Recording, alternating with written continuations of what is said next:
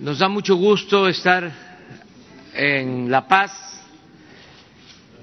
Se realizó la reunión de seguridad que llevamos a cabo todos los días, por lo general en Palacio Nacional, a veces en los estados. En esta ocasión se celebró la reunión de seguridad aquí en La Paz, Baja California Sur. Vamos a informar sobre el tema de eh, la seguridad y eh, posteriormente, como lo hacemos siempre, eh, abrimos para la sesión de preguntas y respuestas. Son como siempre es la conferencia, este diálogo circular, las eh, siete de la mañana, eh, aquí en La Paz, ocho de la mañana, ocho cinco en la Ciudad de México. Entonces vamos a comenzar. Eh, primero nos va a presentar un informe el eh, gobernador constitucional del Estado de Baja California Sur, Eligeo Carlos Mendoza Dávez. Él va a informarnos y luego, eh, en representación del Gabinete de Seguridad eh, Federal, nos va a hacer la presentación el almirante José Rafael Ojeda Durán, secretario de Marina eh, ellos dos van a exponer. De modo que le damos la palabra al ciudadano gobernador.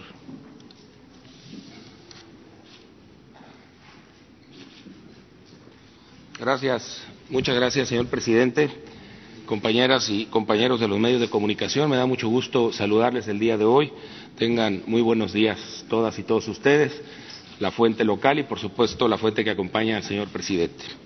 Eh, eh, como señaló el señor presidente, tuvimos una reunión conjunta, el Gabinete de Seguridad Federal, presidida por el señor presidente, y la Mesa de Seguridad del Estado de Baja California Sur, que me toca presidir a mí en mi calidad de gobernador del Estado.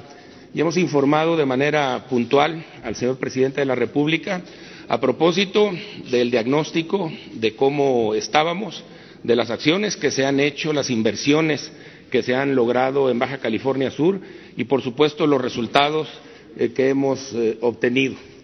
Eh, la disminución de los delitos de homicidios dolosos, violentos, del pico que llegó a presentar en el año de 2017 a la fecha, ha sido pues bastante notable.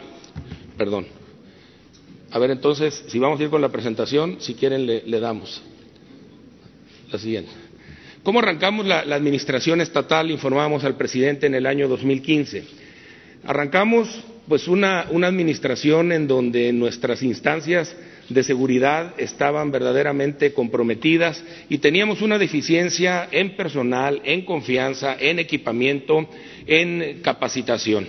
De manera que nos dimos a la tarea, por supuesto, de comenzar a hacer inversiones, de comenzar a tomar decisiones profundas para poder cambiar la realidad y para poder cambiar la circunstancia y la fortaleza de las instituciones para hacerle frente a un clima de violencia que arrancó en Baja California Sur en el año 2014. Adelante. ¿Qué fue lo que, lo que hicimos? Pues, entre otras cosas, eh, concluimos la construcción de los centros de justicia penal en tiempo y forma, como lo marcaba la, ley respectiva, con una inversión de 335 millones de pesos. Hoy cada uno de los municipios del Estado cuenta ya con sus propios centros de justicia penal. Adelante. Eh, Pedimos ayuda, por supuesto, al Gobierno federal y de manera muy específica a nuestras Fuerzas Armadas, a quienes además agradezco muchísimo el apoyo que nos han dado, tanto la Secretaría de la Defensa Nacional como la Secretaría de Marina. De manera muy generosa, ambas instituciones eh, acordaron y nos ayudaron con, el despliegue de personal extra adicional a lo que ya tenían aquí, en tanto nosotros podíamos fortalecer nuestras propias capacidades para incrementar nuestros números de policías. Fue así que construimos eh, diversas instalaciones y cuarteles para la Secretaría de la Defensa y para la Secretaría de Marina en la ciudad de La Paz, para ambas, en el puerto de Pichilingue, en el municipio de Loreto y de manera muy destacada señalar que con eh, el apoyo y financiamiento de la iniciativa privada del municipio de Los Cabos se construyó también un cuartel para la Secretaría de Marina. Hoy, gracias a estos esfuerzos eh, económicos que hizo el gobierno del Estado y el sector privado, es que afortunadamente podemos contar con un despliegue mucho mayor de efectivos tanto de la Secretaría de la Defensa como de la Secretaría de Marina y que pues considero yo y la sociedad han dado muy buenos resultados. Adelante. También pues compramos diverso equipamiento, eh, patrullas, eh, cámaras, armamento y demás para poder eh, habituallar de manera efectiva y eficiente a nuestros cuerpos policíacos. Adelante.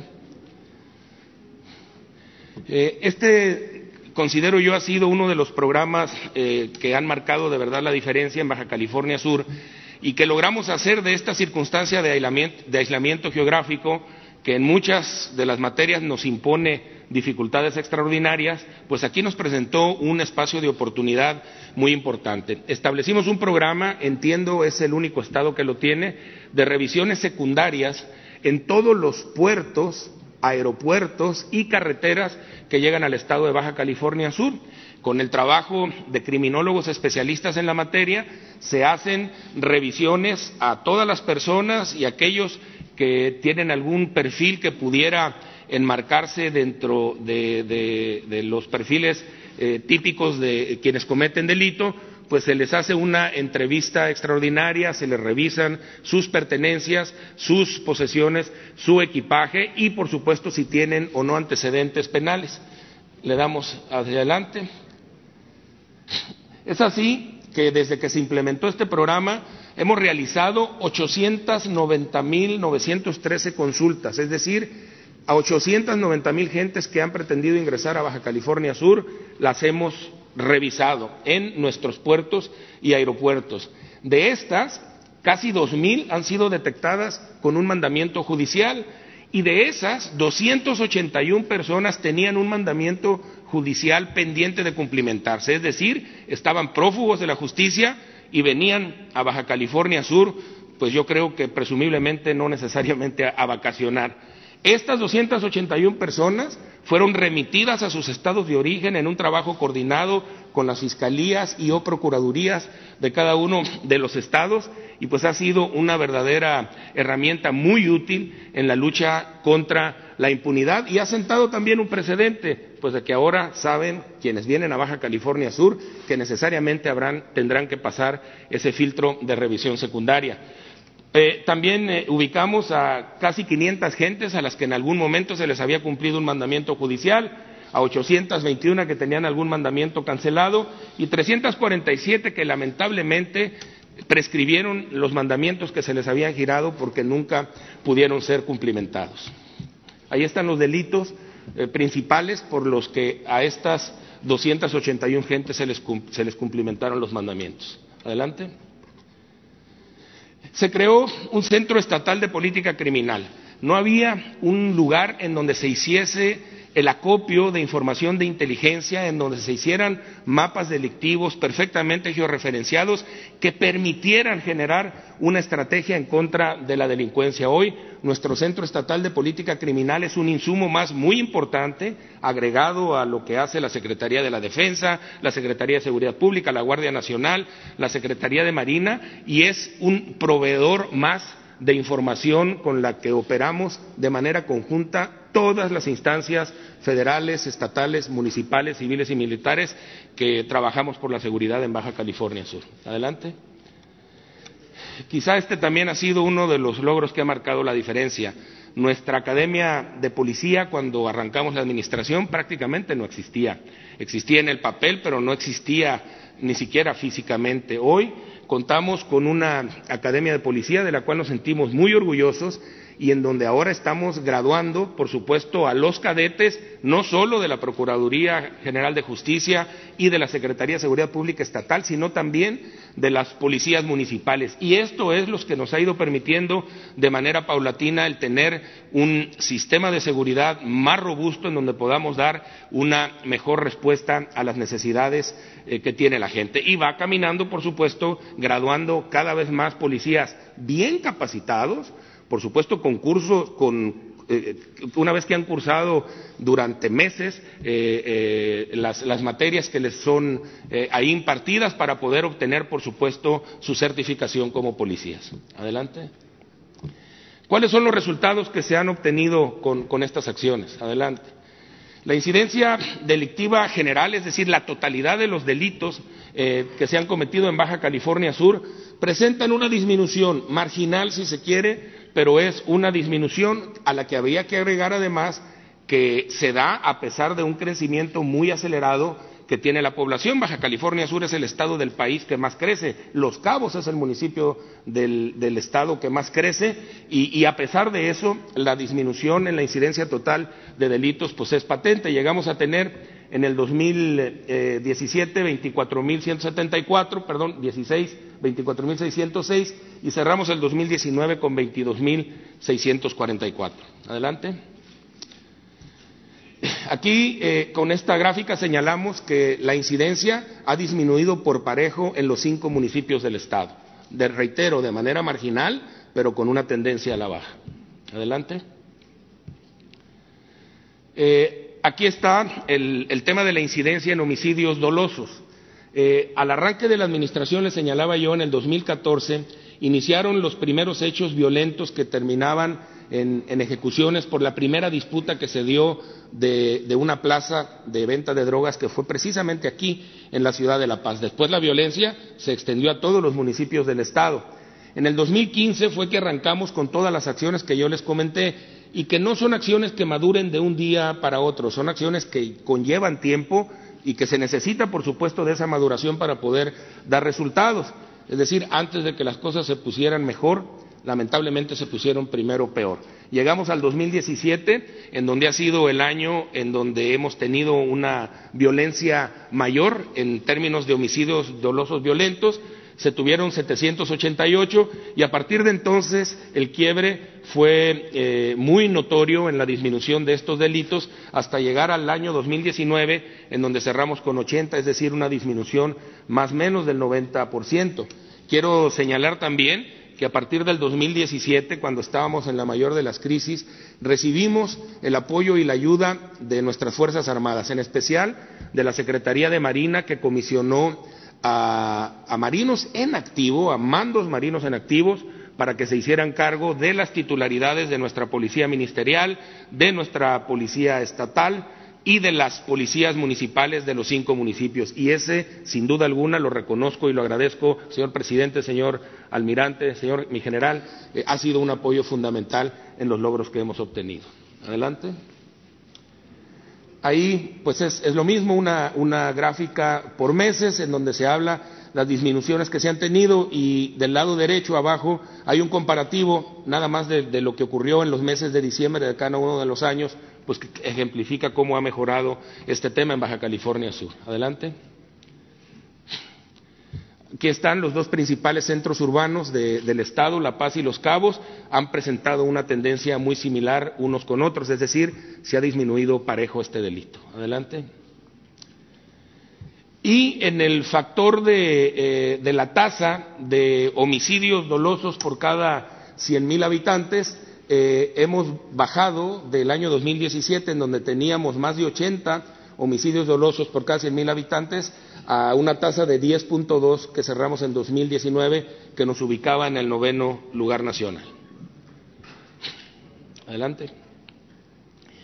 Aquí está el robo en sus diversas modalidades. No toda la historia es necesariamente feliz. Hay muchos temas en los que Baja California Sur tiene que seguir trabajando. Sin embargo, el robo, el robo generalizado, el robo en todas las modalidades, ha venido presentando una baja eh, muy importante de haber presentado 11.365 casos en el 2016, se logró cerrar el año de 2019 con 8.625 casos, pero hay algunas particularidades en donde el robo ha ido en ascenso y ahorita lo vamos a ver. Adelante.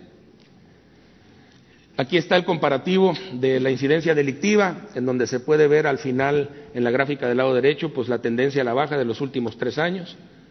Perdón, este robo a casa habitación, en donde ha venido, donde ha venido disminuyendo a pesar de que la cifra es muy, muy alta. No, no estamos conformes, sin embargo, pues estamos optimistas y esperanzados de que la tendencia, la tendencia va a la baja. Adelante. Y aquí está el posicionamiento nacional. A pesar de que hemos disminuido los robos en casa habitación, seguimos siendo el estado en donde se tienen el mayor número de robos cuando se indexa la cantidad a, los eh, mil habitantes, al robo por cada cien mil habitantes. De haber estado en 389 en 2016, hoy estamos en 255. Sin embargo, pues tenemos todavía un gran camino que recorrer. Adelante. Eh, aquí está el comportamiento en la incidencia de robo de vehículo, que también ha venido disminuyendo de manera importante. Eh, en el 2019 tenemos prácticamente la mitad de lo que teníamos en el, 2000, en el 2016, sin embargo, por supuesto, siguen siendo cifras, cifras muy altas. Adelante. Eh, el comportamiento de robo de vehículo, cuando se ve el comparativo entre los años, pues marca una, una disminución a partir del año 2016 muy importante. Adelante. Y aquí está cuando se indexa, al igual que lo hicimos con el robo a casa habitación, eh, el robo eh, por el número de habitantes. Y aquí sí hemos venido disminuyendo de manera importante, de haber estado en el lugar 30 a nivel nacional en el 2016, hoy estamos justo a la mitad de esa cantidad. Eh, aquí lo, lo trascendental de esta cifra es señalar que estamos recuperando entre un 63 y un 75% de los vehículos que son robados en el Estado. Muchos de ellos, hay que decirlo, son robos para sacarle algún aditamento, inclusive la batería que tienen que ver, eh, al igual que los robos de casa de habitación, en muchos de los casos con un tema de adicciones y que son los propios adictos los que hacen estos robos para poder satisfacer sus necesidades. Adelante. Luego, el robo a transeúnte. Eh, se muestra un, pico muy importante en el año 2019. Sin embargo, debo decirles que hasta el año 2016 este, este delito no se medía como tal en Baja California Sur, de manera que el incremento se ve muy grande desde el año 2016, lo cual no quiere decir que en el 2016 no hubiera asaltos a transeúntes, sino que se dejó de llevar esta estadística. Adelante. Eh, aquí el, mismo robo a transeúnte por cada 100.000 habitantes. Reitero, no, sería comparable el 2015 y el 2016 porque no era cero la cifra. Adelante. Eh, y estos son los comportamientos de incidencia delictiva en, eh, violación, abuso sexual, violencia intrafamiliar incumplimiento de obligaciones familiares. Y este es un, reto y un, foco rojo que tenemos por supuesto en Baja California Sur, porque se ha venido dando un eh, incremento paulatino en todo este, este fenómeno delictivo y, decir que una muy buena parte de estos incrementos, la gran mayoría, se está dando en el municipio de Los Cabos. Adelante. Eh, son las mismas cifras para el caso de abuso sexual y de violación. El último, el último número refleja solamente el mes de enero de, este año, por eso se ve, se ve menor. ¿no? Adelante. Y eh, señalar que en, en, este tipo de delitos estamos haciendo un esfuerzo para luchar contra la impunidad y en el caso de los delitos de violación, en el año de 2018 se pudieron judicializar, es decir, ejercitar acción penal en el 55% de las denuncias que se presentaron y de los que se presentaron en 2019 lo hemos logrado hacer en el 35%, por la complejidad, por supuesto, que existe en la integración de estas, de estas carpetas. Adelante. Aquí está el comportamiento de violencia familiar, eh, que también eh, tiene, muestra una curva ascendente preocupante y que, y que estamos eh, atacando en Baja California Sur y decirlo no solamente con el uso de la fuerza y el respeto al Estado de Derecho, sino también con programas sociales y programas de salud, porque buena parte de, la razón y de las causas de esta incidencia delictiva tiene que ver con abuso de drogas, con abuso de alcohol y, por supuesto, con, con familias disfuncionales a las que hay que darle otro tipo de atención, no solamente la atención de la Procuraduría o de las policías preventivas eh, antes de que se hubiese cometido el, el delito. Adelante. Aquí lo mismo en el caso de obligaciones familiares. Adelante. Y eh, hablarles un poco de los mandamientos judiciales, las órdenes de aprehensión que, se nos han liberado y señalarles que, que estamos pues contentos, eh, por decirlo de alguna manera, o satisfechos de que finalmente en el año 2019 logramos ejecutar 909 mandamientos, es decir, más de los mandamientos que finalmente se otorgaron durante ese año, lo cual quiere decir que comenzamos a caminar en favor de poder disminuir o concluir con el rezago que hay, porque si se obtiene un mandamiento y no se ejecuta, pues al final del día no se lleva frente a la justicia, frente a un juez a quien pudiera haber sido responsable de un, de un delito. Adelante. Aquí está también otro tema importante en la lucha contra la impunidad, cómo hemos ido incrementando la judicialización de carpetas de investigación. Para que te puedan otorgar un mandamiento y que puedas detener a una persona, necesitas llevar frente a un juez la carpeta de investigación, lo que antes se conocía como averiguaciones previas. Y si ustedes eh, pueden ver, lo que hemos crecido en este rubro es, es verdaderamente importante de haber judicializado 573 carpetas en el 17, eh, ahora en el año 2019 cerramos con 3.189. Adelante. Y este es, eh, es un tema también importante, el tema de percepción de seguridad. De haber sido Baja California Sur en el año 2017 y 2018 de los estados en donde la gente se sentía más insegura y en donde más habían crecido los homicidios dolosos.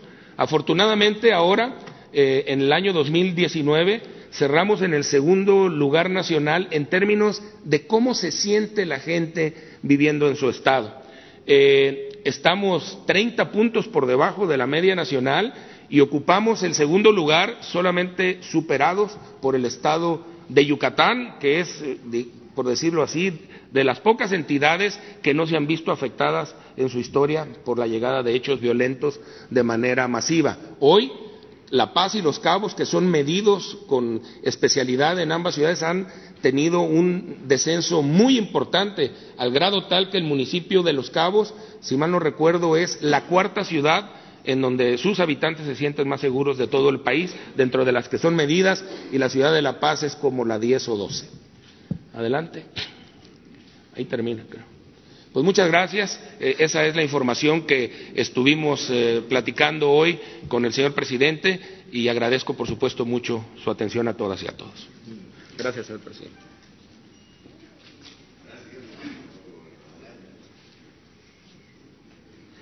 Con permiso, señor presidente. Muy buenos días. Eh, vamos a empezar la, eh, la intervención de, del que habla. Por favor, la primera. La primera.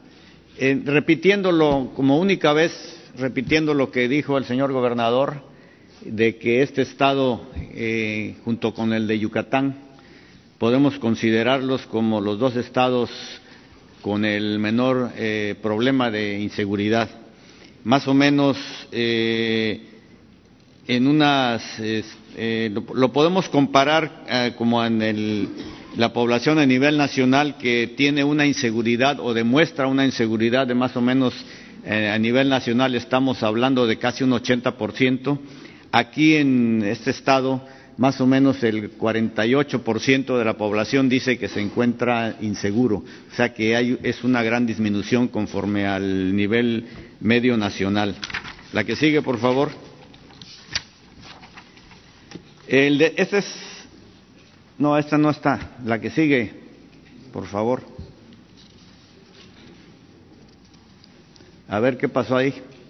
La que sigue.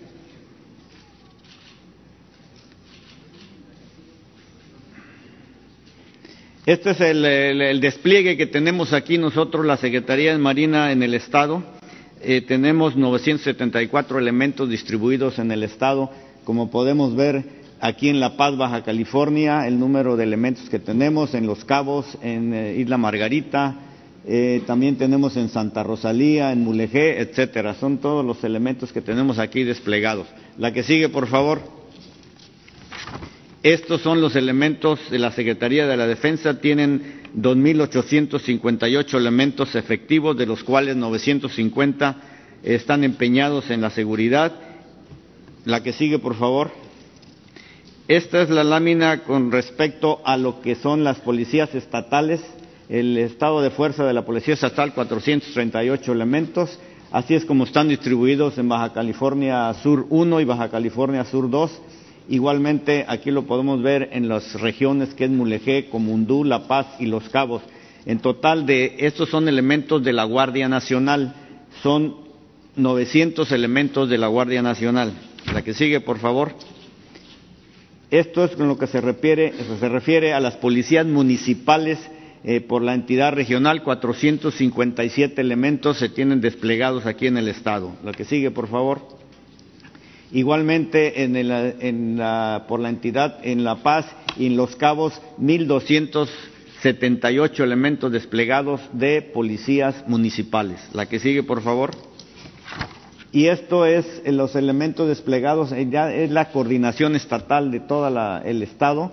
Tenemos, por ejemplo, en Guerrero Negro, en Bahía Tortugas, en Bahía Asunción, en todos estos que vemos aquí, Loreto, eh, San Carlos, etcétera, todos los elementos que tenemos, personal de elementos y los vehículos, etcétera, todo lo que se tiene aquí desplegado.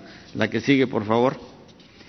Esto no es más que para decirles a ustedes que lo que está sucediendo aquí en Baja California, en lo que se refiere al lugar que ocupan, no es más que una gran coordinación que existen entre todas estas entidades la Secretaría de Marina, la Secretaría de la Defensa, la Guardia Nacional, la propia Fiscalía, Fiscalía General de la República, la Procuraduría General de Justicia del Estado y las policías tanto municipales como estatales. La que sigue, por favor.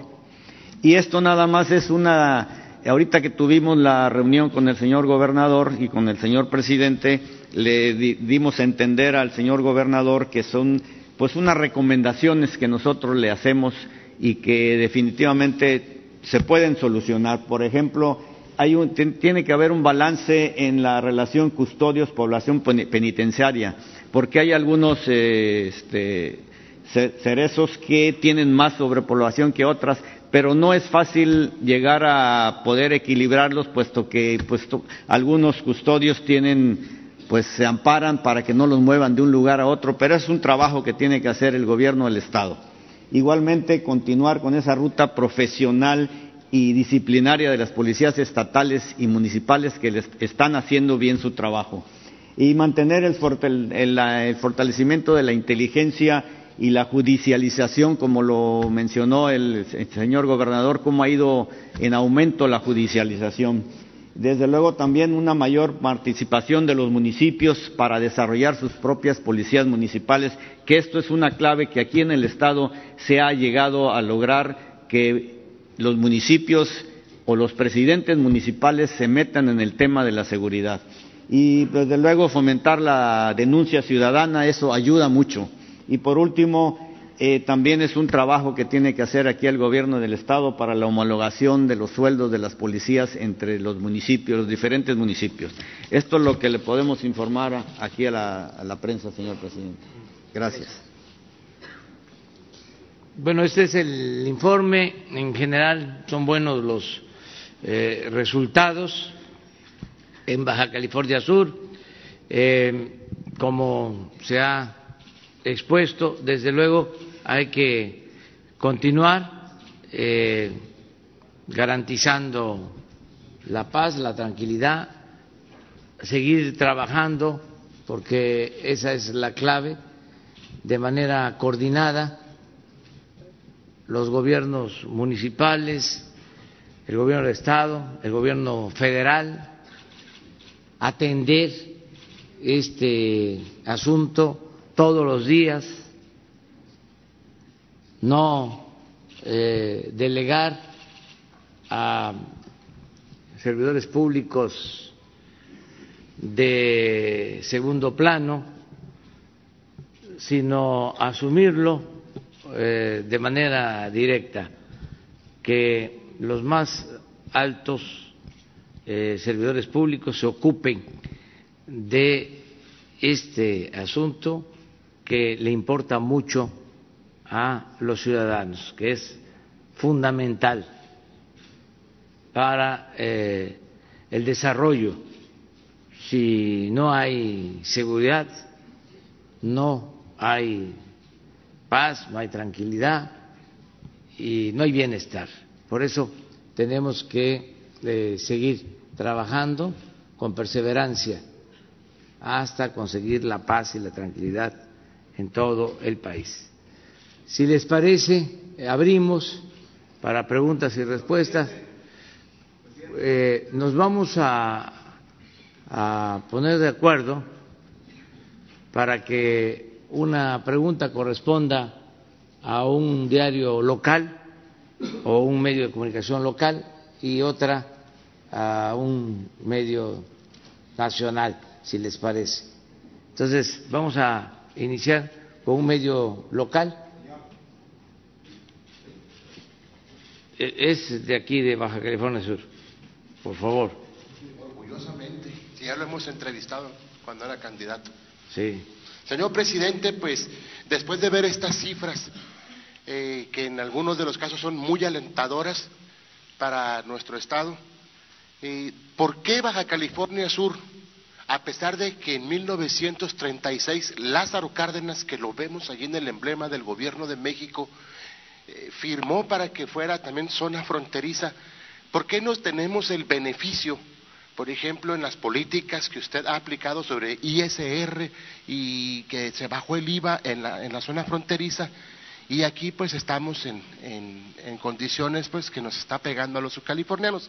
Y la otra pregunta sobre el tema de una barcaza que, que Comisión Federal anunció que va a traer para tratar de solventar el problema de la energía eléctrica y algunos estudios han, han arrojado que solo el 18% de esa demanda eléctrica que tenemos, que ya tenemos apagones también, eh, poder paliarla y que con un costo de 500 millones de dólares.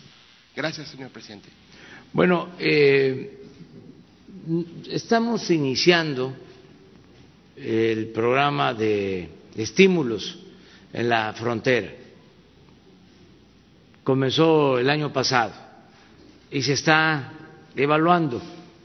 Queremos eh, ver resultados. Y no descartamos que posteriormente se amplíe este apoyo.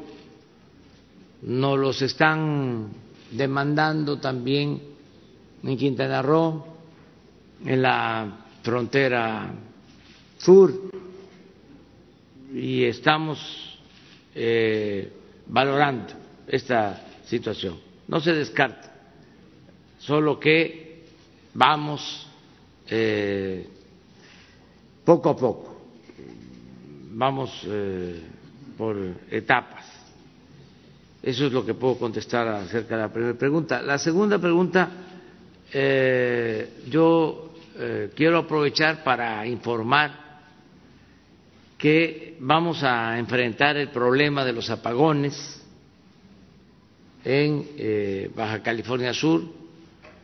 Durante mucho tiempo se ha padecido de que se genera la energía eléctrica con combustóleo y se eh, produce contaminación. Esto se va a resolver.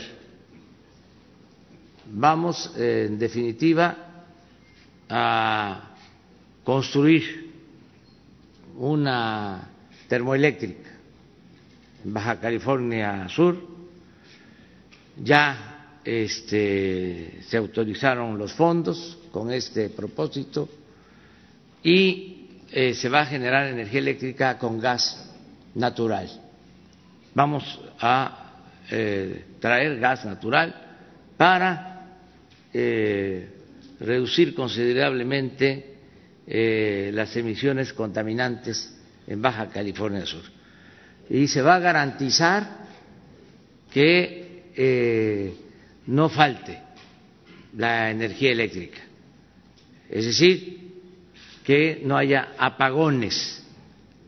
Eh, cuando llegamos al gobierno, nos encontramos dos regiones del país sin eh, líneas de transmisión, sin eh, energía eléctrica segura, Baja California Sur y la península de Yucatán.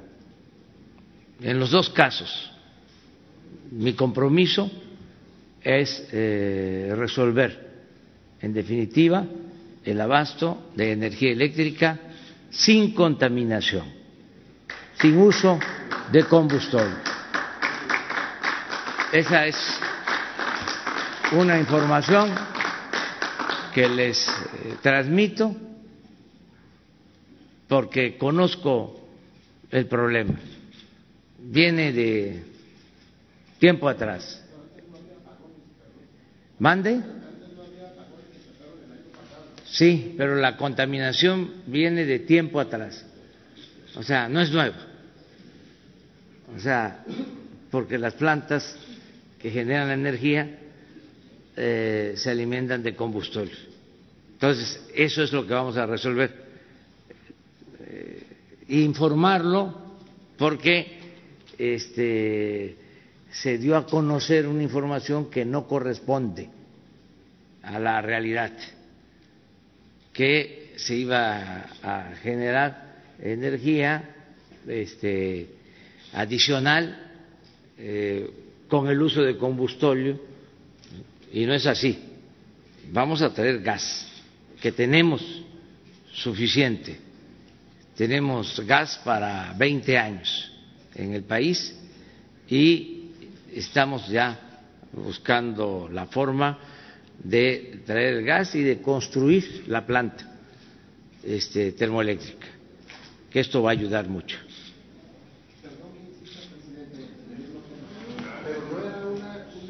Mejor solución el cable que interconectaba con el macizo continental, del cual usted pues, tiene amplio conocimiento. Sí, es que eh, eso eh, genera una oposición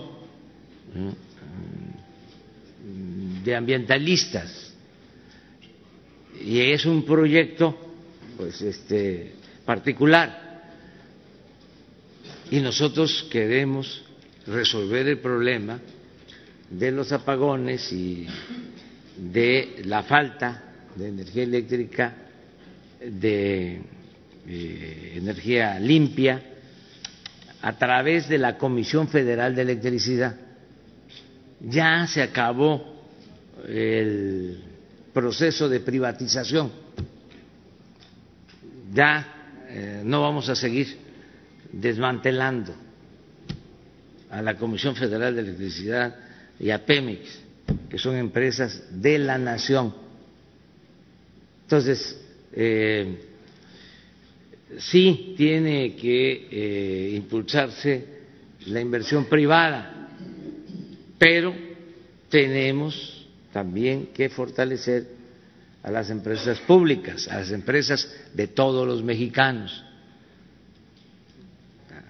Esta desinformación que se produjo, estoy seguro que tiene que ver con un proyecto que quiso este, eh, aplicarse eh, de empresas particulares Entonces lo vamos a hacer nosotros con la Comisión Federal de Electricidad, nos va a salir más barato. Este, eh, los electricistas mexicanos son eficientes, los técnicos, los trabajadores, y lo vamos a hacer con gas natural. Tenemos esa materia prima garantizada y se va a resolver el problema. O sea, lo digo porque antes de venir en un periódico conservador hicieron todo un escándalo, ¿no? De que íbamos a seguir contaminando Baja California Sur. Entonces aprovecho para informar, para aclarar de que en vez de combustóleo se va a utilizar gas natural para eh, cuidar el medio ambiente. Muy bien. Vamos con lo nacional.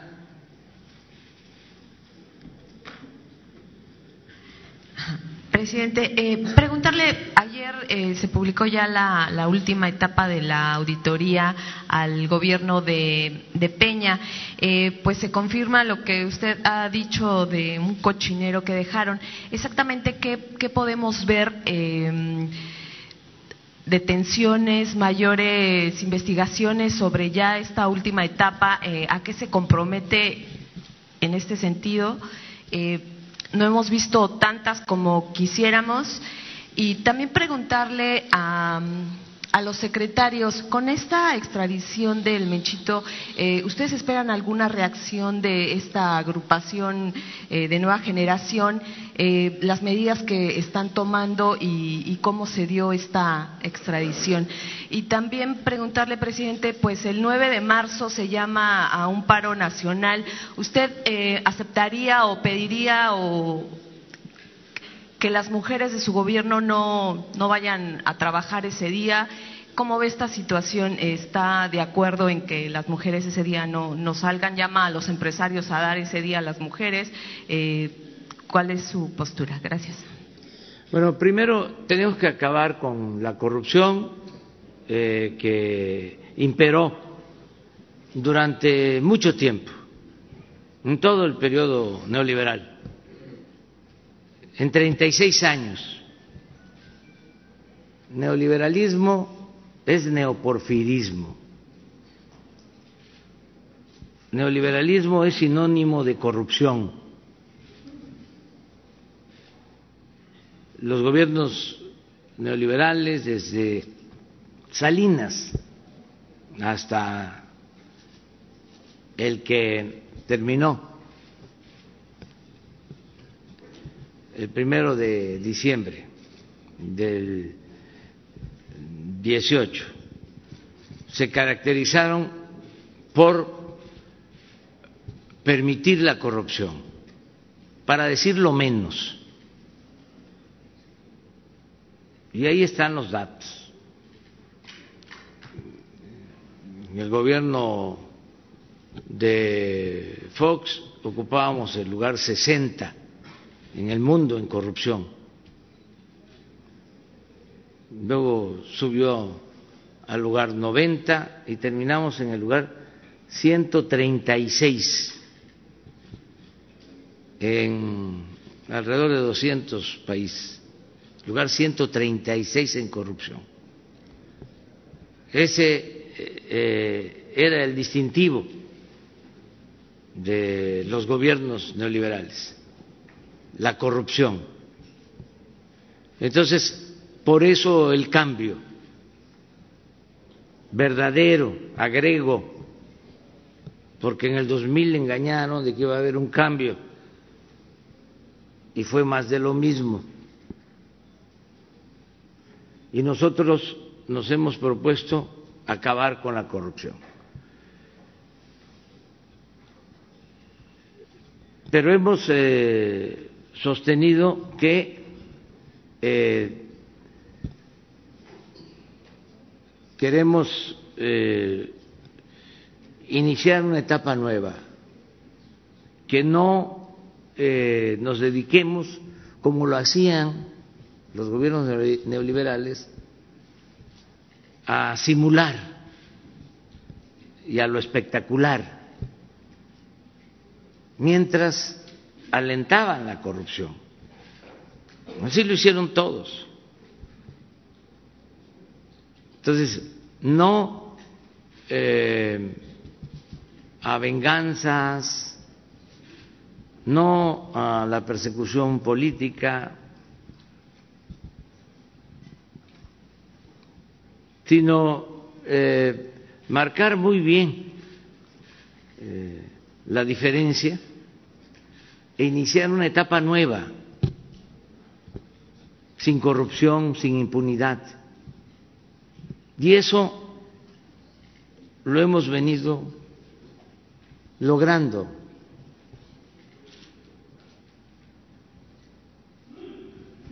Si eh, se enjuicia a los expresidentes que causaron la tragedia nacional, se tiene que eh, tomar en cuenta a Salinas, a Cedillo, a Fox, a Calderón, a Peña Nieto, porque todos tienen que ver en eh,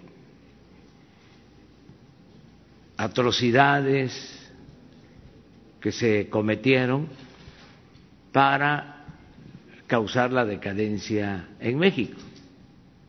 Salinas, pues, es el padre de la desigualdad moderna, fue el que entregó a sus allegados los bienes de la nación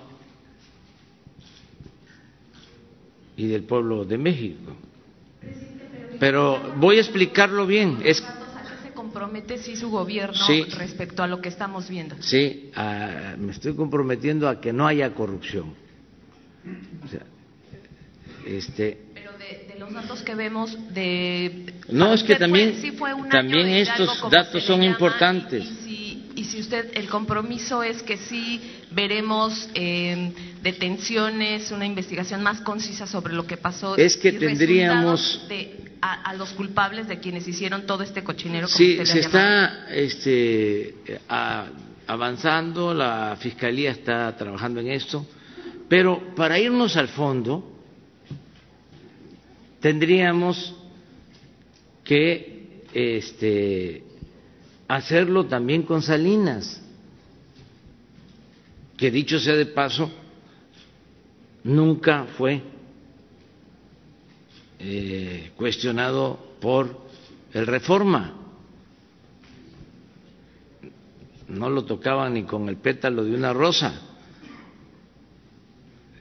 Entonces, es Salinas.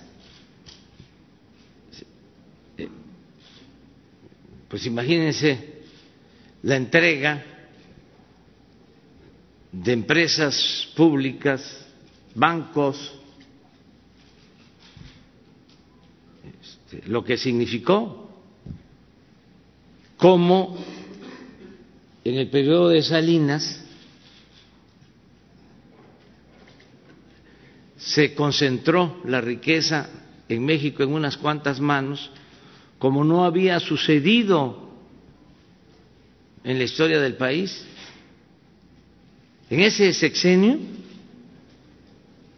fue cuando más creció la desigualdad económica y social en México.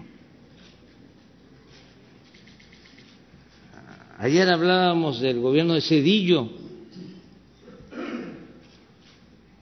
que convirtió las deudas privadas en deuda pública la deuda de unos cuantos en deuda de todos los mexicanos. Se han pagado dos billones de pesos desde entonces por el FOAPROA. Luego Fox, imagínense que confiesa que impuso a Calderón, que cometió un fraude electoral y que por la imposición de Calderón el país se convirtió en un cementerio, porque Calderón para ganar la legitimidad que no obtuvo en las urnas le pegó un palazo a lo tonto, al avispero, declaró la guerra al narcotráfico.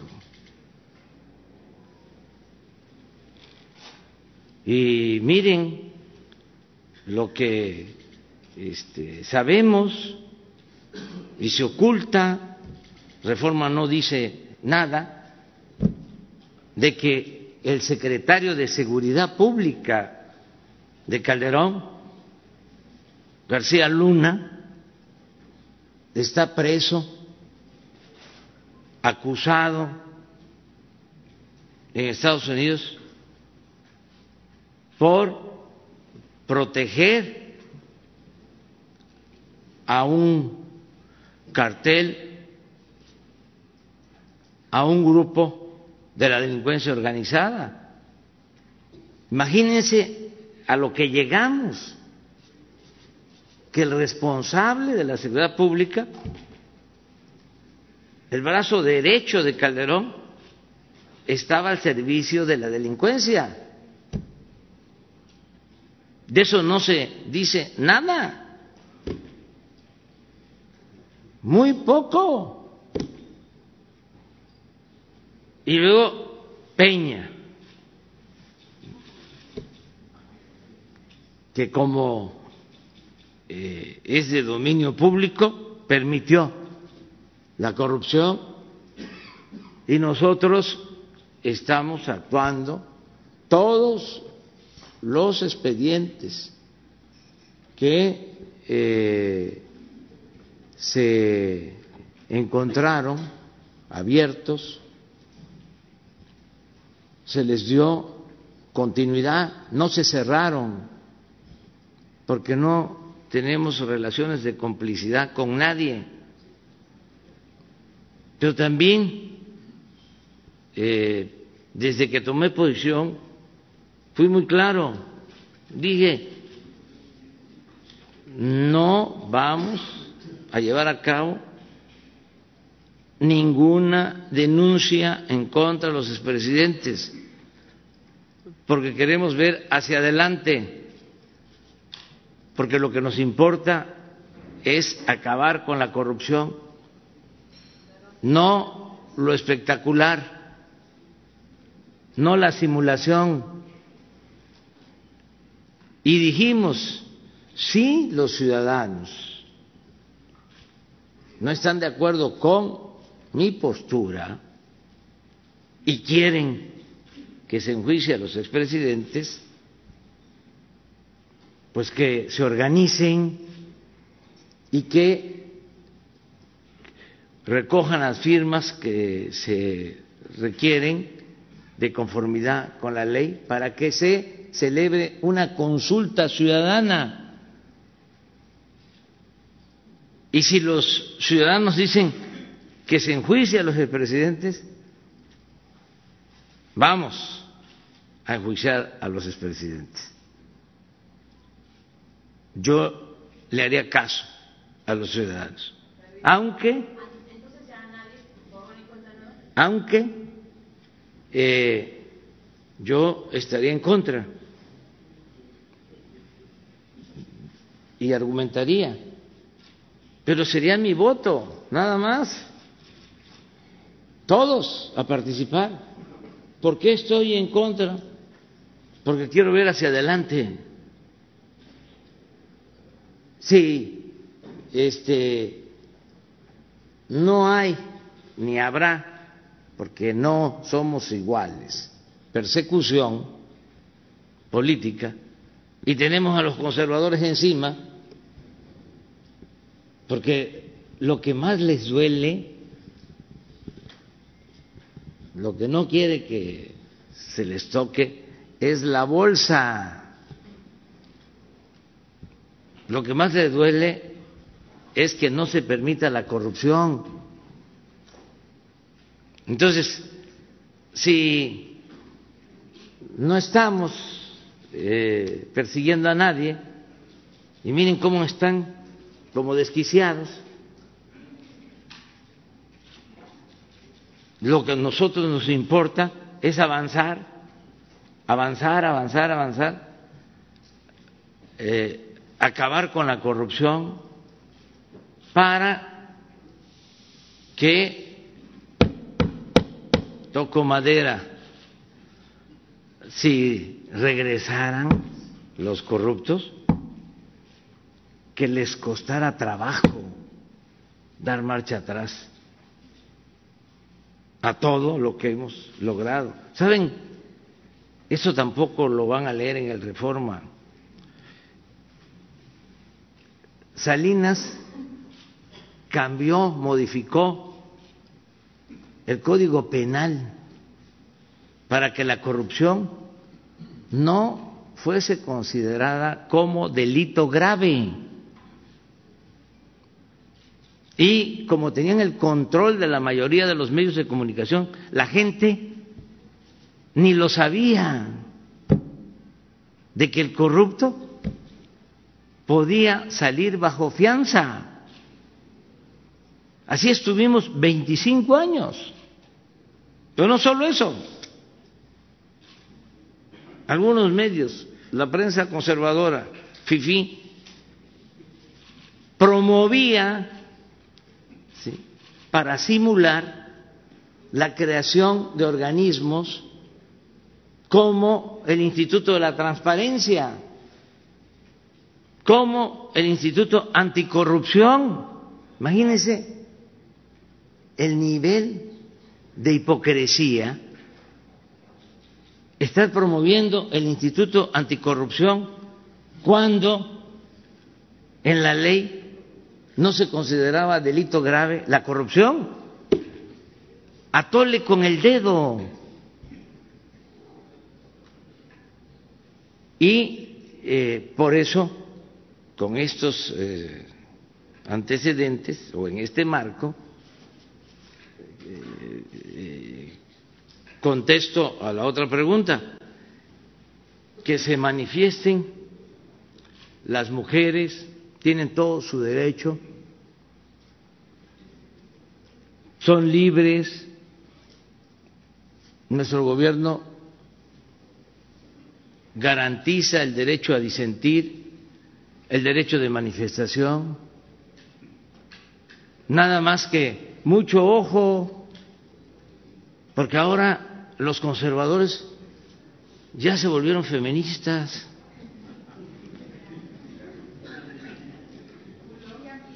De repente, el Reforma, ¿no? Y todos los medios conservadores. Desde luego, nosotros tenemos que garantizar las libertades. Si es un paro de las mujeres que están en su derecho, si es eh, una movilización, lo que eh, resuelvan con absoluta libertad, que eso también es eh, lo otro. No somos iguales, no somos autoritarios, no reprimimos. Entonces, están en libertad las mujeres de manifestarse. Eh, no hay censura. Y libertades plenas a trabajadoras del gobierno, a todas las mujeres. Nada de que como era antes, ¿no? En eh, los tiempos del neoliberalismo autoritario. Si te manifiestas, te descuento el día. Si protestas, te ceso, te castigo. ¿Cuántos maestros y maestras cesadas? porque eh, se pusieron a la reforma educativa. ¿Y qué decían los conservadores? Que estaba muy bien porque los maestros eran rijosos, alborotadores, los maestros y las maestras que no trabajaban. Esa era la campaña de los que ahora eh, están eh, promoviendo soterradamente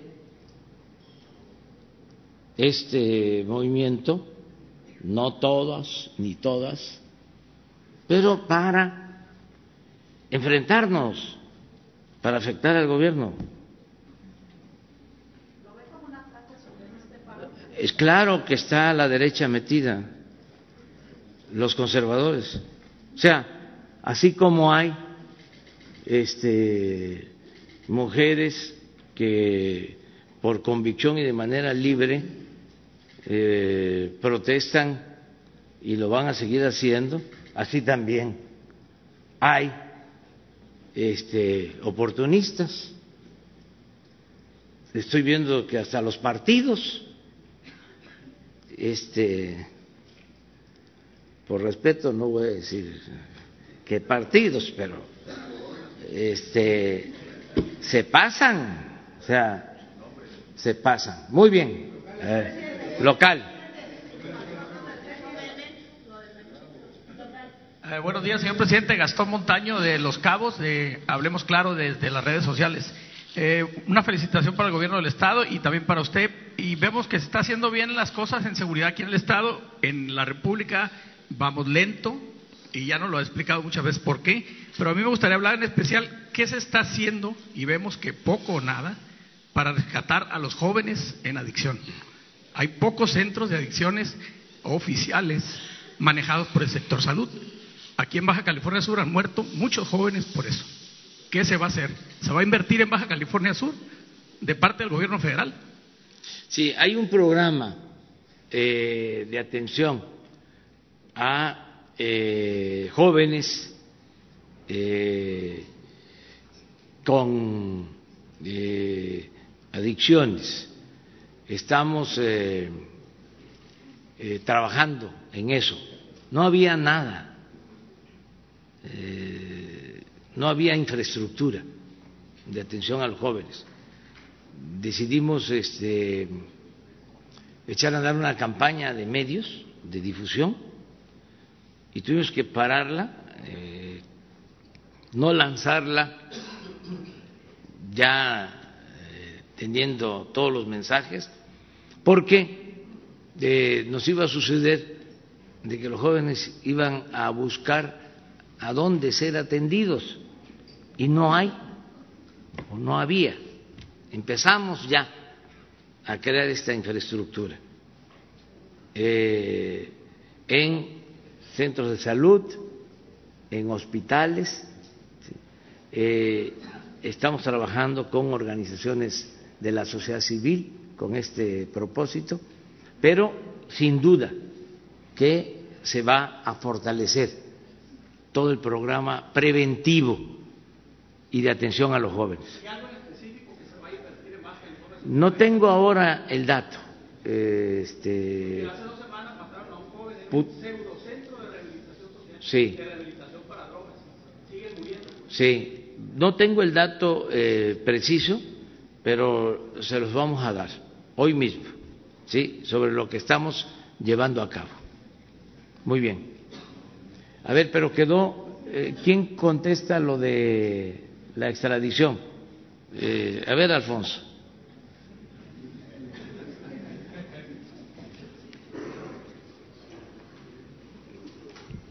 Gracias, señor presidente. Buenos días a todas, a todos. Efectivamente, el día de ayer eh, se eh, concretó la extradición eh, de esta persona, fue entregado a las autoridades de Estados Unidos en una acción conjunta de la encabezada por la Fiscalía General de la República como procede legalmente y previa aprobación de la Secretaría de Relaciones Exteriores esta persona estaba eh, recluido en el penal eh, de Hermosillo y de hecho el proceso eh, fue largo en virtud de la mediación de diversos amparos que imposibilitaban que el gobierno mexicano cumpliera con esa orden de aprehensión con propósitos de extradición. Finalmente, el día de ayer fue entregado a las autoridades eh, norteamericanas.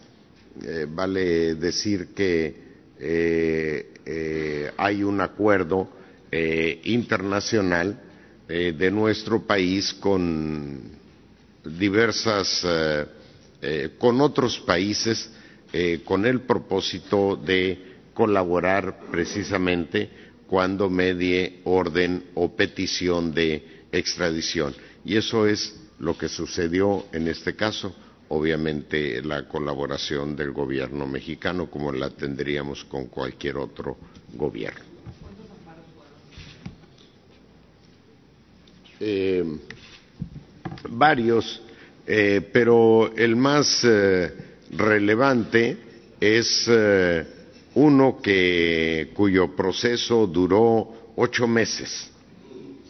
Eh, de hecho, estaba en el penal de Tapachula, lo movimos al penal de Hermosillo en una ruta técnica para su eh, eh, para concluir el proceso de extradición y entregarlo a las autoridades norteamericanas eh, pero bueno, pues eh, el día que estaba programada la entrega recibimos un eh, amparo que obligaba a su permanencia ahí en el penal de Hermosillo y por supuesto respetamos puntualmente los términos del amparo. Finalmente, antier a las doce del día, eh, se llevó a cabo una audiencia en la que el juez denegó la suspensión eh, definitiva y, consecuentemente, en el marco de este convenio de colaboración con diversos países, fue entregado a las autoridades norteamericanas.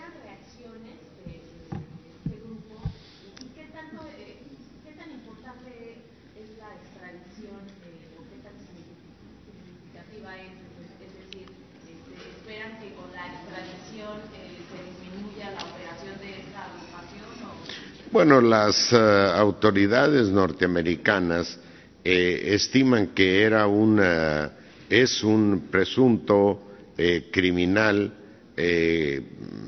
relevante en el sentido de haber introducido cantidades importantes de droga a los Estados Unidos. todas las autoridades federales estamos invariablemente eh, pendientes, eh, pero eso lo hacemos todos los días. No quisiera decir que por esta acción hay una alerta en particular. Simple y sencillamente todas las autoridades estamos pendientes todos los días de cualquier acontecimiento eh, de carácter criminal.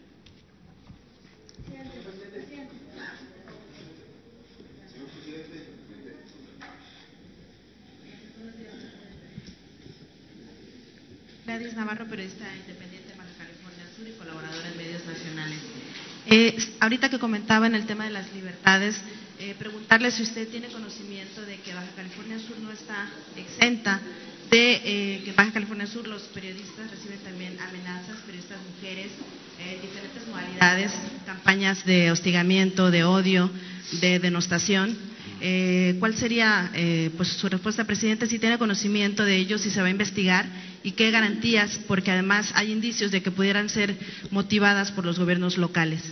Y en otro tema, presidente, eh, sobre las personas desaparecidas, eh, el gobernador no informó al respecto y comentaban colectivos que por lo menos eh, en los registros recientes hay más de 200 personas desaparecidas. ¿Qué hay sobre eso? Sí, mire, eh, yo siempre he sostenido que el ejercicio del periodismo en los estados es más riesgoso, riesgoso que en la capital del país, porque en los eh, pueblos, en las ciudades de los estados, las banquetas son más angostas, como decía Manuel Buendía. Aquí escriben algo y eh, ese mismo día que sale publicada una nota pueden eh, toparse con el eh, aludido, em, con el este, protagonista de la historia, o sea, así, de cara a cara. En la capital es muy difícil que esto pase, ¿no? Entonces se corren más riesgos. Eh, un tiempo, afortunadamente ya eh, esta situación ha aminorado, en que estaba prohibido eh, escribir sobre violencia en estados. No se metían a, tratar temas. Incluso los eh, periódicos nacionales eh, le recomendaban a sus corresponsales que no firmaran sus notas y este, las firmaba la redacción del periódico para proteger a quienes hacían periodismo en los estados. Sigue habiendo hostigamiento. En el caso del gobierno que represento, el caso del gobierno federal, nosotros eh, no vamos a tolerar que eh, haya persecución, que haya amenazas y mucho menos agresiones a periodistas. Vamos a garantizar libertades plenas y lo importante, a diferencia de eh, gobiernos anteriores es que no se solapa eh, a nadie. No hay eh, nadie tan poderoso en México como era antes que pueda someter a la autoridad. El único amo que hay ahora es el pueblo de México. Entonces, el que la hace la paga. Nada de que este voy a ultrajar a un periodista, mujer, hombre, y voy a actuar con impunidad. Eso ya se terminó. Y ya poco a poco se va entendiendo. Lleva tiempo, porque imagínense cuántos años de autoritarismo. Muchos años. Entonces, vamos a estar siempre pendientes y protegiendo a periodistas locales, periodistas eh, de los estados, a los periodistas en, general. Eh, acerca de eh, desaparecidos, ayer en el aeropuerto me entregaron un expediente eh, de familiares de desaparecidos y hoy en la mañana los citamos temprano y ya se está atendiendo la petición de eh, familias que tienen desaparecidos en Baja California Sur y lo vamos a seguir haciendo.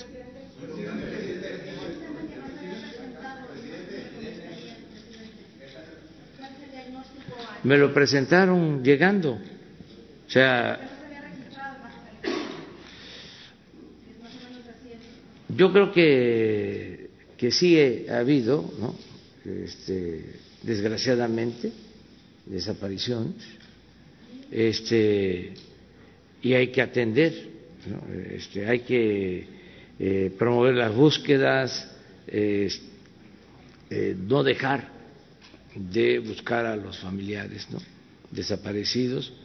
Esto mm, se ha impulsado mucho eh, el que este, se atienda a familiares de desaparecidos en todo el país y se está haciendo.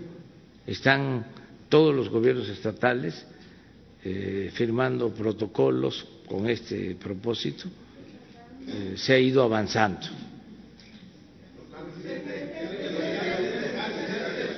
Tú eres de Baja Sur. Vamos nacional. Nacional.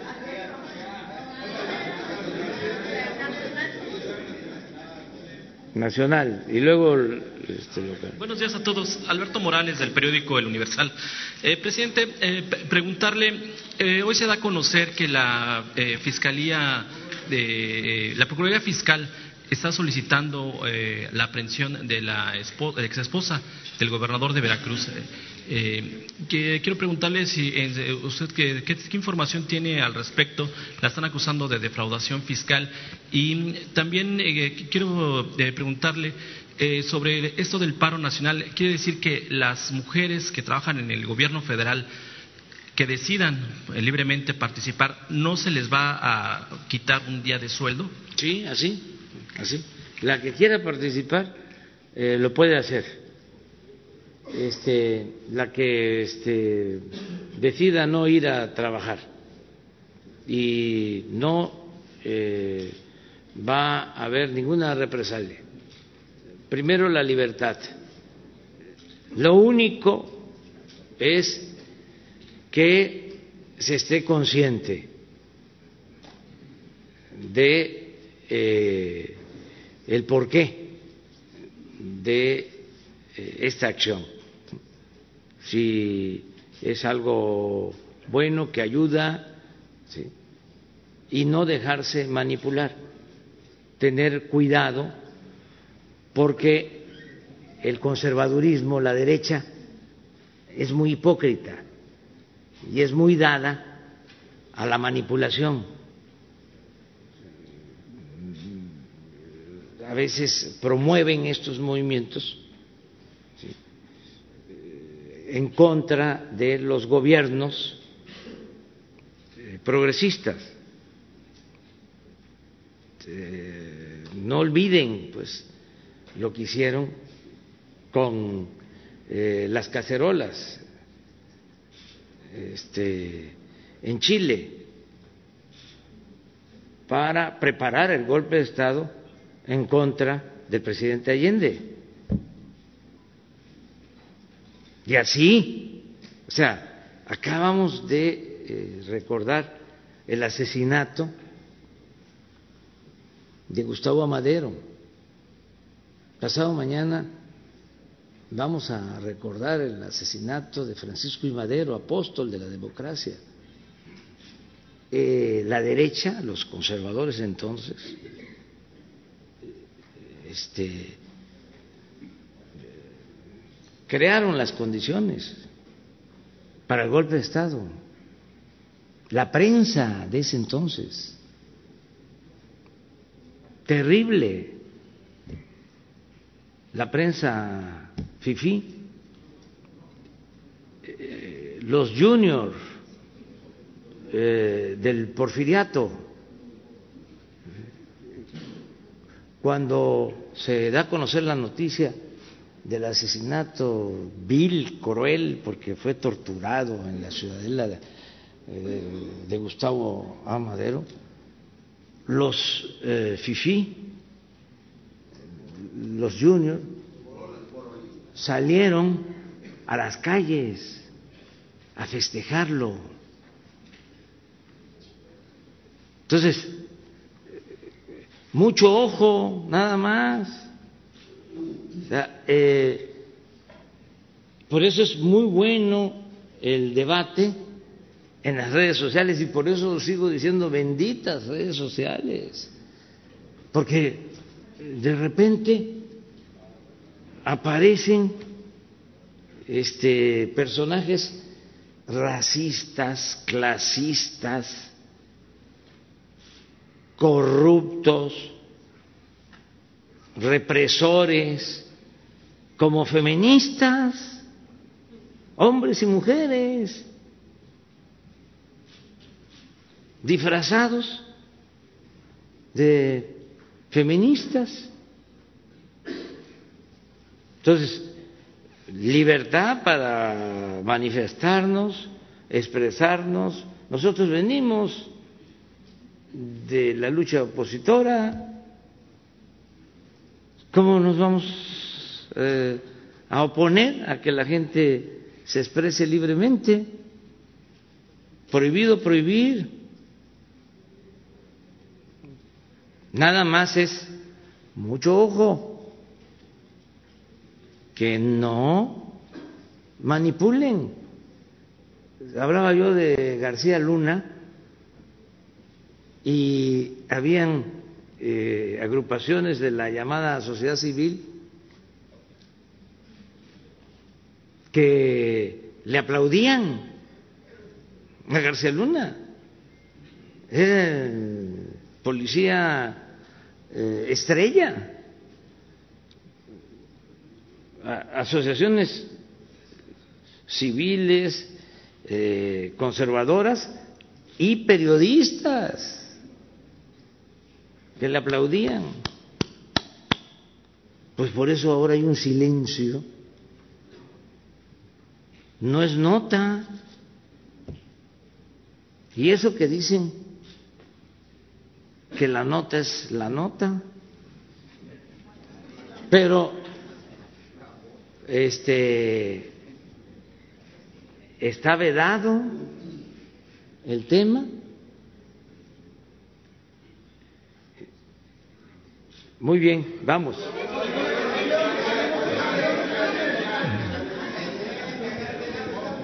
Muy buenos días, señor presidente. Paola Vargas de Mega Noticias. Dos preguntas. La primera, lo pongo en contexto. En Sinaloa, la empresa Megacable construyó un cable submarino para conectar a Baja California Sur ante la demanda en materia de telecomunicaciones, Internet. Aún hay poblados que no están comunicados, incomunicados totalmente. Fue detenido arbitrariamente por comuneros del ejido Topo Viejo, quienes exigen el pago que vía, a pesar del Tribunal Agrario Distrito 27, determinó que son vías federales. Se cuentan con dos ordenamientos judiciales y ahora el juez sexto de Distrito de Sinaloa, Oscar Alejandro Zúñiga les otorgó un amparo, alegando que son sus parcelas en una clara violación al Estado de Derecho. Presidente, mi pregunta, ¿cómo garantizar el Estado de Derecho teniendo en cuenta que es un proyecto que pretende mejorar las telecomunicaciones del Estado con todos los permisos resolutivos? Y la segunda, ante el diálogo de la liberación de la diputada federal de Morena por Claudia Yáñez, eh, la iniciativa de liberar el pez dorado ¿Cuál es su postura, presidente? Compártanla, porque Baja California Sur es un estado que vive prácticamente del turismo. Este, si esto se liberara, afectaría gravemente. ¿Cuál es su postura? Muchas gracias. Sí, lo del cable submarino eh, tiene oposición de ambientalistas.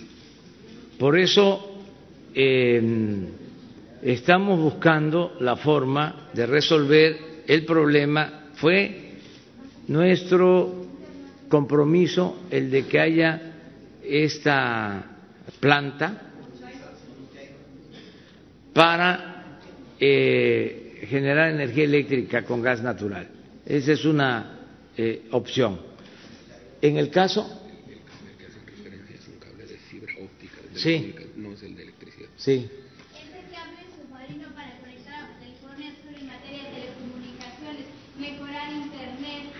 ¿Y eso no tiene oposición? Pues no, no, no, no, no, nada más es porque si no hay este, oposición eh, y va a ayudar a la comunicación, hay que apoyarlo. Entonces, ¿cómo se garantiza el Estado de Ah, no. Este... Están impidiendo este proyecto. En Baja California hay, comunidades que apenas hace una semana se han, han comunicado. O sea, existen muchas brechas entre las comunidades comunicadas y las incomunicadas, ¿no? Entonces, ¿cómo se garantiza el Estado de Derecho? Si hay resolución. Hay forma, hay forma de hacerlo. Este, miren, los eh, que tenían el negocio del aeropuerto de Texcoco y sus este, allegados, sus voceros, promovieron más de 100 amparos para que no se llevara a cabo el aeropuerto en Santa Lucía. Y al final, el Poder Judicial desechó todas esas eh, demandas de amparo porque eh, eran improcedentes. Entonces, si existen estos amparos, lo que tienen que hacer es eh, llevar a cabo el proceso de defensa legal y confiar también en el Poder Judicial, que ya no es el mismo, también en eso se ha avanzado. Ahora se está limpiando el Poder Judicial. Eh, todavía falta, ¿no? Todavía hay jueces, hay magistrados que piensan que eh, es como antes pero arriba, empezando por el presidente de la Suprema Corte de Justicia, eh, hay la voluntad firme de acabar con la corrupción en el Poder Judicial. Entonces, si es algo que beneficia, que no hay oposición, este, yo estoy seguro que aunque lleve tiempo, porque desgraciadamente son procesos largos, pero se va a resolver y adelante. Y nosotros tenemos que ser respetuosos del Estado de Derecho. Eso eh, por lo primero. Lo segundo, eh, yo pienso que eh, se tiene que cuidar el medio ambiente, que este, esto de la pesca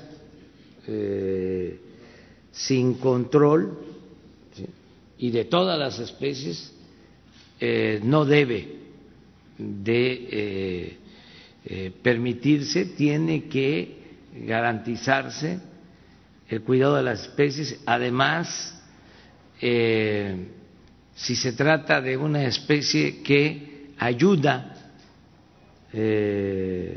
a la reproducción de otras especies, eh, y además que ayuda a que haya eh, pesca deportiva, que significa eh, turismo, que significa beneficios para Baja California Sur, pues este se tiene que analizar bien. También se tiene que pedir la opinión de la gente y lo mismo ya no hay grupos de intereses creados poderosos, pues, de que se cuide el medio ambiente.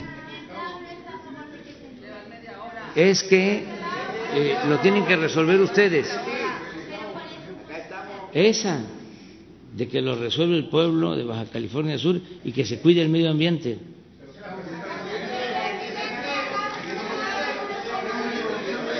Nacional.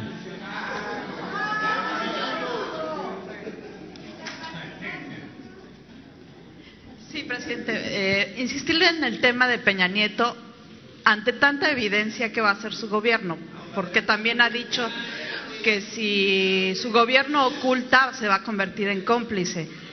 También hay decepción de la gente de que no se aplique la justicia en este caso. No, no, este, no existe. Eh, ningún problema, porque nosotros no establecemos relaciones de complicidad con nadie.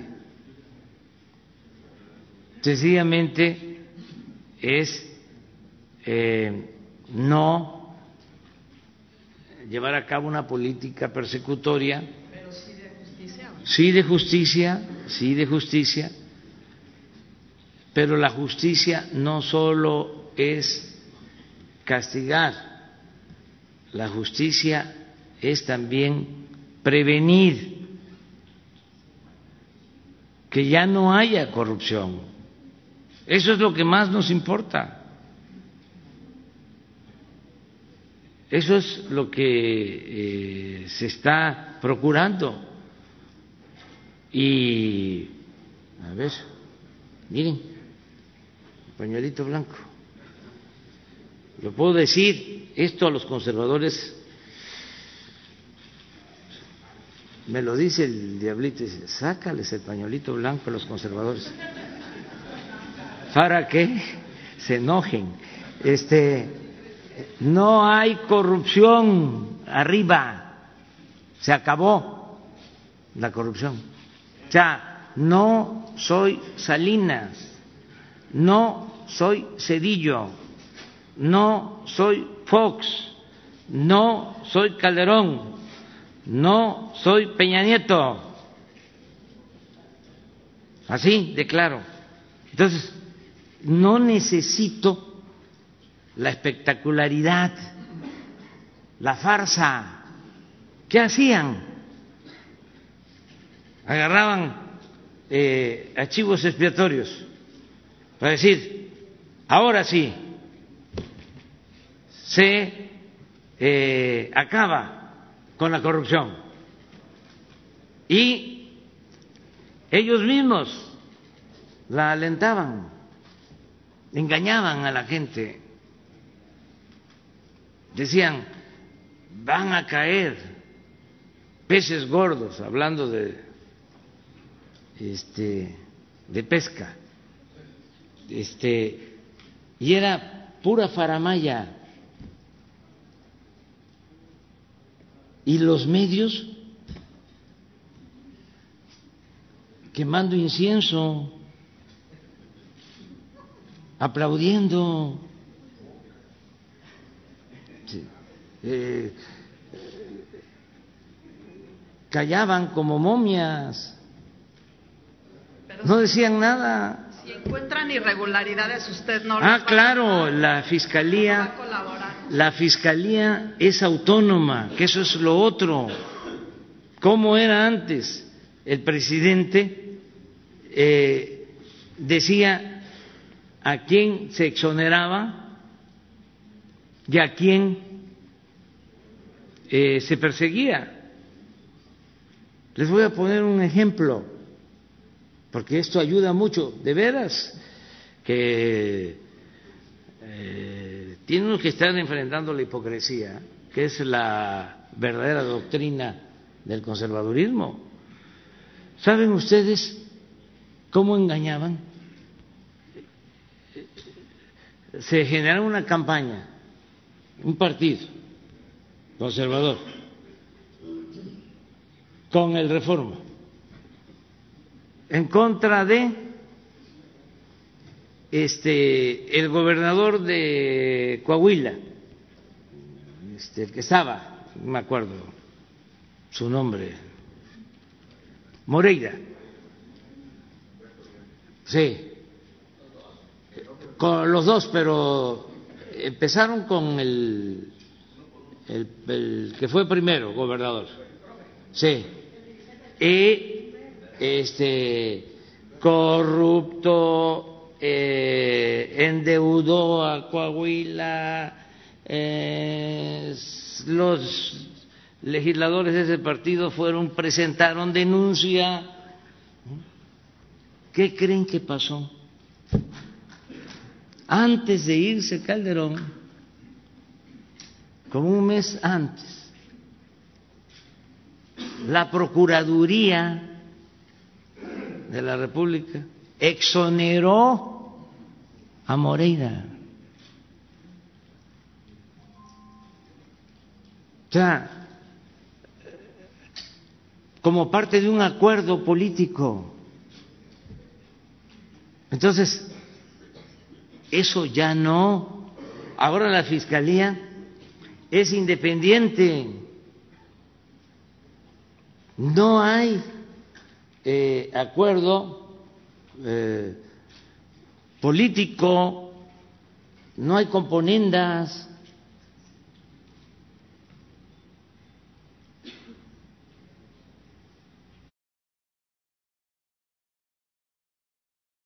Entonces, somos eh, distintos. Eh, si eh, en la investigación que están haciendo al exdirector de Pemex aparece de que está involucrado el expresidente Peña, entonces la fiscalía lo va a resolver. Y se tiene que resolver también y yo vuelvo a recordarlo, si legalmente se puede juzgar a un presidente eh, por delitos que no sea el de traición a la patria, porque de acuerdo a la Constitución esto viene desde 1857 y eso lo vamos a modificar ya. Y lo sostuvieron siglo y medio porque es una impunidad presidencial. Y repito, la única vez que se quiso juzgar a un presidente por corrupción, se inició un proceso en el Congreso y tuvieron que desecharlo porque en ese entonces estaba vigente la Constitución de 1857, en el artículo 103 se establecía que a los presidentes de la República no se le podía juzgar más que por traición a la patria y por delitos electorales en aquel entonces. Y eso se mantuvo en la Constitución del 17 y está en el artículo 108. Entonces, también, ¿por qué no los periódicos, los medios, convocan a constitucionalistas y se revisa este tema para informar bien si procede no procede y no estar este, solo eh, especulando sino hacer periodismo de investigación, informar bien a los ciudadanos. Eso es eh, lo que podemos decir. Los cabos.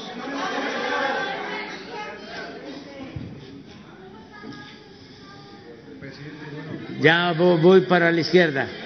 Buenos días, presidente. Gracias. No quiere decir que estén a la derecha. Gracias. Gracias, presidente, por el uso de la palabra. Michelle Pique de Cabo Mil Radio allá en Los Cabos. Hemos eh, visto la presentación que hizo el gobernador Carlos Mendoza sobre el tema de la seguridad y los números en Baja California Sur y en Los Cabos son extraordinarios. Somos el destino número uno de playa con el mayor índice de seguridad. Es un reconocimiento a todos los cuerpos de seguridad, al gobierno del Estado y a todas las instituciones. Eh, el agradecimiento en Baja California Sur por ello. Segundo, en materia de seguridad tenemos un gran reto sobre la carretera entre Cabo San Lucas y San José. La realidad es que datos del municipio de Los Cabos hace que 1.700 accidentes en los últimos cinco años, esto lo habíamos comentado en alguna ocasión, presidente de la mañanera, ya en Palacio Nacional con usted, eh, ha habido más de 400 muertos en esos más de 1.700 accidentes. Aquí el tema principal es qué hacer en la carretera. Nos faltan policías, nos falta seguridad, nos falta elementos de la Policía eh, Federal haciendo la prevención de manera permanente sobre esa carretera. Realmente si hay un tema de seguridad, es el tema de la seguridad carretera entre Cabo San Lucas y San José. Es un tema importante, presidente, que sentimos en los cabos que se tiene que atender. El otro tema, desde otra visión, también en una de las mañaneras usted comentó el tema del agua. El tema del agua es un tema importante. Eh, perdón, en el caso de la carretera es un tema sensible en lo personal pero eh, me gana la emoción, presidente, rara vez en cinco veces que hemos estado en Palacio Nacional, eh, eh, nunca me ha ganado lo impactante que ha sido Palacio Nacional, pero el tema de la carretera es un tema realmente sensible en el municipio de Los Cabos, por un tema personal, perdón. En el tema del agua, en el tema del agua nos hace falta mucho agua en Los Cabos, la realidad es que hay mucho problema en abasto de agua, se habían anunciado cerca de 600 millones, 600 millones de, de pesos para infraestructura de agua potable. Desafortunadamente, lo digo muy honestamente y con profundo respeto, no se ve esa inversión en los cabos, hay mucho desabasto de agua, se ve infraestructura, eh, sobre todo en los cabos, donde se desbordan las alcantarillas en el municipio de los cabos. Hoy veíamos reportes en el noticiero ahí en Cabo Mil, donde se ve el agua desbordándose y desafortunadamente es un problema añejo de muchos años que requiere atención inmediata. El crecimiento poblacional en los cabos se requiere esa atención. Eh, la realidad es que se habla de mucha infraestructura que viene en los cabos, inclusive usted anunció en una de las preguntas que le hicimos en la mañanera los 600 millones de pesos y se habló también de una planta de tratamiento, de una planta desaladora de agua que se viene platicando desde hace muchos años y que todavía no es una, todavía no es una realidad. Eh, la pregunta, presidente, es qué hacer, cómo ayudarle. Los californianos somos buenos para las matemáticas. Sabemos sumar, sabemos multiplicar. No nos gusta en Baja California Sur dividir ni restar cómo venir a sumar, cómo ayudarle al pueblo de Sur California, específicamente en Los Cabos, en la suma y en la multiplicación, en el tema del agua y en el tema de la carretera. Muchas gracias, presidente, por el uso de la palabra. Muy bien, pues este, yo coincido contigo. Eh, el gobernador eh, Carlos eh, Mendoza está haciendo un buen trabajo de manera especial en lo que importa mucho la seguridad pública. Eh, es notorio el que eh, haya eh, menos violencia en Baja California Sur. yo conozco Baja California Sur desde hace muchísimos años, muchos años. y no he dejado de, visitar Baja California Sur. No hay un año en los últimos 20 años que no haya estado aquí, en Baja California Sur. Entonces, conozco cómo se desató en un tiempo la violencia aquí en La Paz, la gran preocupación que había, y ahora celebramos de que eh, haya disminuido eh, la incidencia delictiva en, eh, sobre todo, delitos como el homicidio. eso es notorio en este en el gobierno estatal este, los gobiernos municipales y como aquí se ha dicho por la participación de las Fuerzas Armadas y de manera eh, especial de la Secretaría de Marina, aquí en este estado de Baja California Sur. Vamos a seguir con lo mismo, lo que te preocupa de la carretera, de los cabos. En cuanto al agua eh, y a todo lo que es infraestructura urbana. En efecto, tenemos eh, una inversión estimada en proceso de mil millones de pesos solo para los cabos, en dos programas, agua y intervenciones en colonias populares que está llevando a cabo eh, la Secretaría de Desarrollo Urbano. Yo voy a regresar porque eh, después de marzo vamos a terminar estas obras en eh, Los Cabos y estoy pendiente de las plantas para el tratamiento del agua de mar y que haya más abasto, el que se vaya reduciendo el tiempo, los días del tandeo en eh, Los Cabos, que se ha ido avanzando en ese sentido. Falta mucho todavía. Eh, en el caso de Los Cabos es eh, uno de los sitios turísticos con más crecimiento poblacional, porque tienen mucho crecimiento económico o sea, es de los eh, centros turísticos con más crecimiento económico, con más incremento en el número de turistas. Y esto demanda más servicios y siguen llegando eh, mexicanos, mm, trabajadores de distintos estados a los cabos y esto eh, demanda pues de más infraestructura de eh, agua de drenaje de pavimento de tierra lotes seguridad todo. Es un municipio con muchísimo crecimiento. Esto es parecido a lo que sucede desde hace muchísimos años en eh, Quintana Roo, en Cancún, en Playa del Carmen.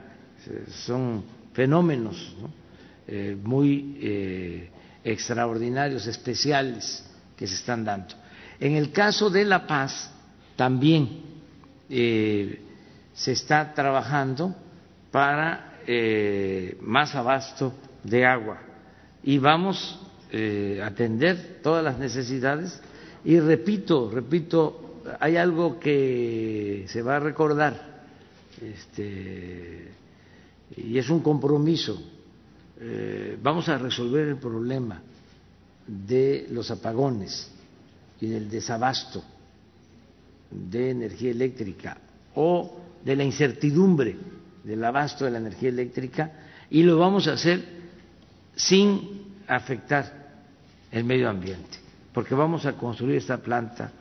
Este, este mismo año comenzamos los trabajos, la este, inversión.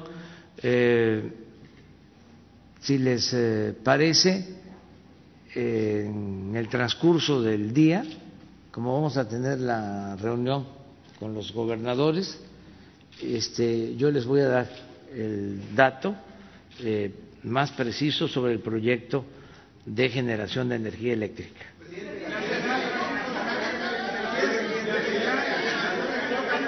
A ver, a, ti, eh, por, este, por respeto. Gracias, señor. Gracias. Soy de Lucio Espinosa Chavira, de Los Cabos TV.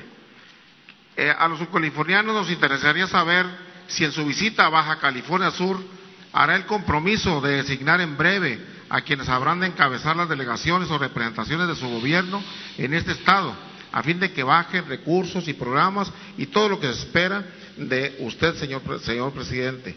Y bueno, por último, nos gustaría conocer, señor presidente, si ante su plan de trabajo o incorporado regular al tema de intereses y créditos hipotecarios a los bancos, pues los californianos así como una gran parte de la población de México, se han venido enfrentando a juicios relacionados con viviendas ante la imposibilidad de liquidar grandes deudas por la falta de oportunidades, problemas económicos y una marcada desproporcionalidad en intereses moratorias.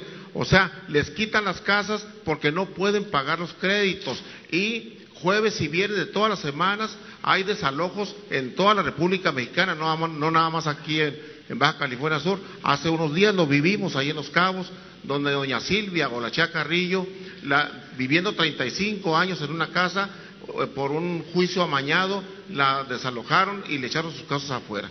Entonces, pues yo que quisiera, en resumen, señor presidente, preguntarle si su gobierno está dispuesto a tener este tipo de explotación, a, a frenar este tipo de explotación y hacer un compromiso con la ciudadanía que tiene la esperanza puesta en usted, Señor. Seguros estamos que juntos haremos historia, Señor.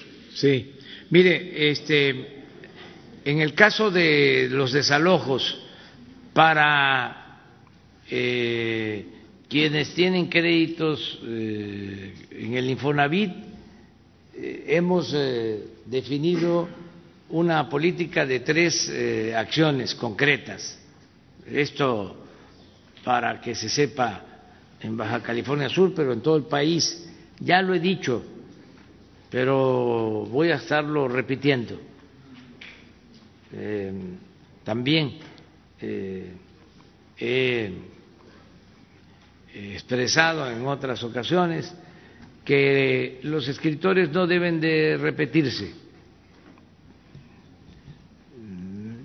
periodistas cuando escriben sus notas no van a ser redundantes, no van a repetirse, pero los dirigentes políticos sí deben de repetir y repetir, porque su función no es nada más la de eh, escribir bien o este, expresarse bien, es eh, hacer conciencia. Entonces, dicho lo anterior, repito que hay tres acciones que se están llevando a cabo. Una, la reestructuración de deudas eh, para trabajadores que tienen créditos en el Infonavit, que eh, pagaban y pagaban y nunca dejaban de pagar y en vez de reducirse las deudas crecían. Eso ya se está atendiendo. Lo segundo es que el que ya pagó 90% de su deuda eh, recibe una quita del 10% y se le entregan sus escrituras. Ese es el segundo, eh, eh, eh, el segundo resolutivo, la segunda acción. Y la tercera es de que ya en el caso del Infonavit se cancelan los desalojos porque eh, en los gobiernos anteriores las llamadas carteras vencidas se entregaban a coyotes, a abogados de despachos, sin escrúpulos, y se cometían despojos eh, con eh, los trabajadores. Estoy hablando de miles de casos en esta región sobre todo de manera muy eh, pronunciada en Nayarit, pero en todo el país. Entonces, eso ya se detuvo, cero desalojos. No comprende hasta ahora a todos los juicios. No, estoy hablando de el Infonavit pero vamos a seguir eh, avanzando con este propósito, que no haya abusos y que no haya eh, eh, desalojos.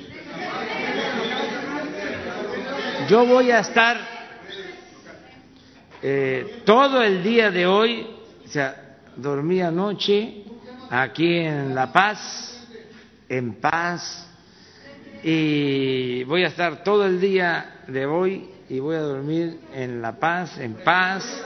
O sea, nos vamos a seguir encontrando, o sea, vamos a seguir eh, hablando. Ya vamos a dejarlo eh, hasta aquí. Muchas gracias. Muchas gracias. Nos vemos más tarde. Miren, eh, les invitamos a la reunión eh, de gobernadores. Se decidió, sí, ¿verdad? Sí, es abierta, la abierta. Carlos Mendoza, sí, es el coordinador ya, o bueno, va a asumir este el cargo de coordinador de todos los gobernadores del país. Por eso estamos aquí en Baja California Sur. Muchas gracias.